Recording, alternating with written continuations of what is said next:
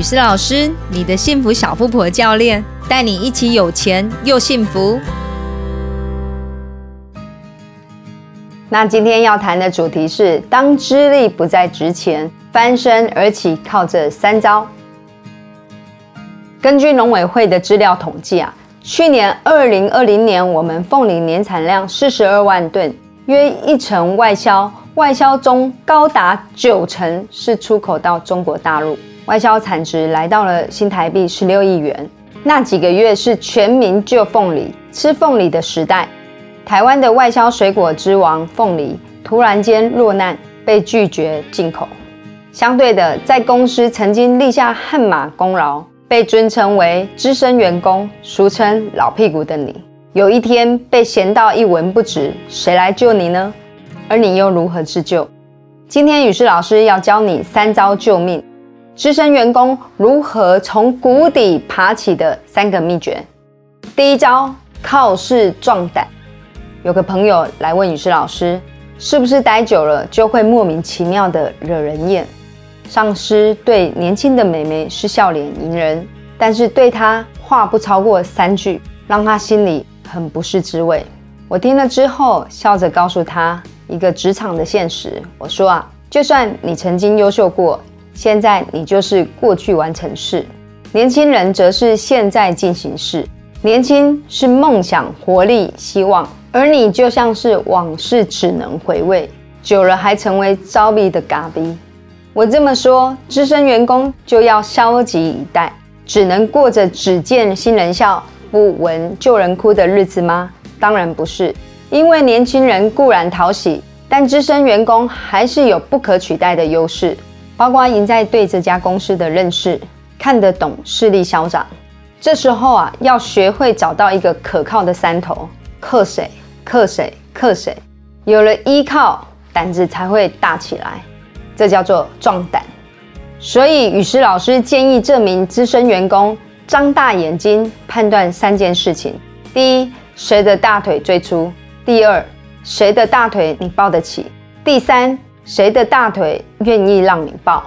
后来，这位朋友从这三个重点做出判断：一、情势；二、能力；三、企图心。在公司锁定一对蜜大腿，积极的在蜜大腿面前求表现，展现价值，将这个蜜大腿抱到心中有他，抱到大家都知道这个主人跟前有他。因为打狗还得看主人，请记住雨师老师这个耳提面命。人人都讨厌派系斗争，但是大家不愿意说的潜规则，有派总比无派好，有事总比失事强。千万不要孤军奋战，这种孤鸟型员工最容易被悄悄的消失。第二招，内部的斜杠。阿妹唱过一首歌，一想到你呀，就让我快乐。这首阿妹的招牌歌，相信大家耳熟能详。问问自己，当上司看到你时，会像是蜻蜓看到绿草的油亮呢，还是脑中会浮现“老屁股”这三个字？雨师老师有另一个朋友，是一个工作卖命的大叔，他一直做业务，但是业绩是跟市场走的，谁来做都行。他慌了，害怕自己没有工作。换做是你，你怎么做？如何在公司彰显资深员工的价值呢？雨师老师建议这位做业务的大叔，在公司内部除了业务之外，也要做斜杠，给自己贴上第二个标签，而且做到有品牌。只要大家一谈到这件事，就一定要来找你，得靠你才能摆平。你是这件事无可取代的唯一代言人，价值就显现了。谁还来敢跟你抢？你猜这位大叔后来斜杠了什么？还是跟业务有相关？不过，他更致力于研究客户的关系建立，以及认同倍增。结果呢？现在公司只要遇到与客户有关的疑难杂症，都来找他请教，他就成了这方面的一把手。还会说他是老屁股吗？当然不会。第三招，即刻救援。雨师老师还有个朋友在公司功劳不少，但是事过境迁，他被遗忘了，再下去连生存都有问题。如果是你，你会怎么做？于是老师建议他找出公司的弱点下手，建功之后再杀回来。就像有些明星在台湾不红没关系，就从海外红回台湾啦。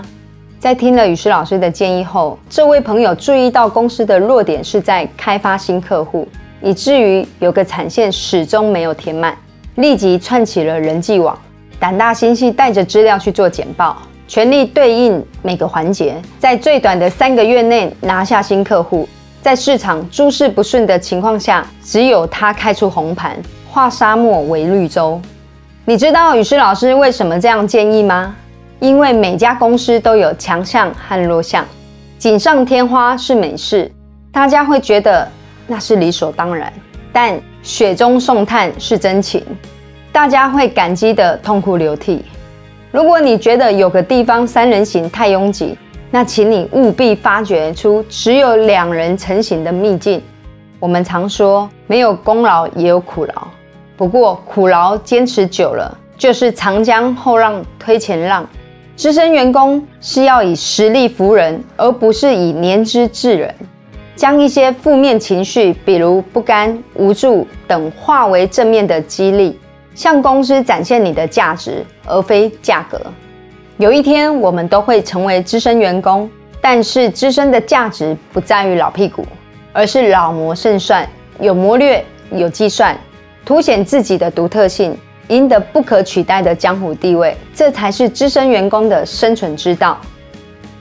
那今天的分享就到这边喽，欢迎大家多跟女士老师交流，对你有帮助的话，请按赞、分享并追踪粉丝团，我们下次见，拜拜。